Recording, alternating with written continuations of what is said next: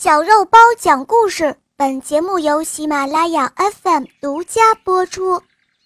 聪明的小伙计，播讲肉包来了。如果主人有一个聪明的小伙计，他既顺从听话，又能凭着自己的聪明才智行事，那么。主人该多幸运呀，他的家又该是多安乐呢。曾经有这样一位聪明的小伙计，叫汉斯。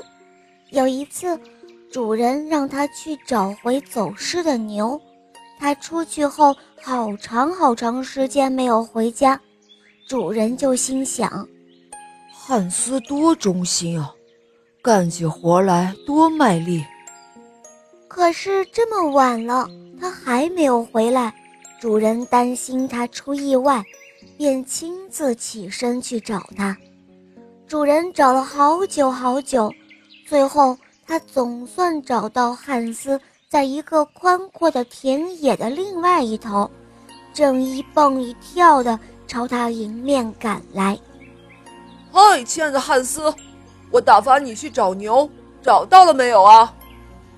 主人走过去问道：“没有，老爷，我没有找到牛，不过我也没有去找。”小伙计答道：“那你去找什么了，汉斯？”